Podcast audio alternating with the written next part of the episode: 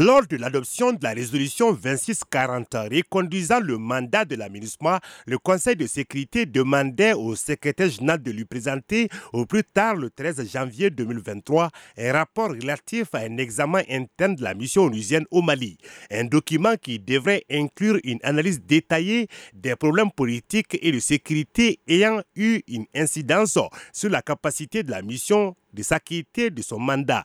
Des questions évoquées lors des échanges entre le diplomate onusien et les autorités de Bamako. Abdoulaye Diop, ministre des Affaires étrangères et de la coopération internationale. Notre coopération avec les Nations Unies sera jugée à l'aune euh, de l'efficacité ou en tout cas de l'amélioration que nous pouvons apporter à la sécurité des Maliens. Il y a beaucoup d'autres priorités, le processus politique, la mise en œuvre de l'accord pour la paix, la question des infrastructures, la question de la contribution au développement économique du pays, la question des droits de l'homme. Pour sa part, le secrétaire général adjoint aux opérations de maintien de la paix est d'avis que la réussite de l'aménagement passe nécessairement par une collaboration entre le Mali et les pays contributeurs.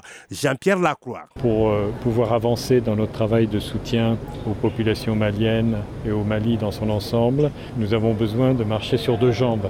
la première jambe, c'est l'appui et la bonne coordination et la bonne synergie avec l'État hôte, le Mali. La deuxième jambe, c'est le soutien de nos États membres, parce que ce sont eux qui décident de l'avenir euh, de la mission. Il faut que nous travaillions ensemble pour que ces deux jambes soient fortes, musclées et opérationnelles. La suite du programme de la visite du chef des opérations de paix de l'ONU prévoit des séances de travail avec l'équipe de l'aménagement et le président de la transition. La dernière visite de Jean-Pierre Lacroix au Mali remonte au mois de juillet dernier.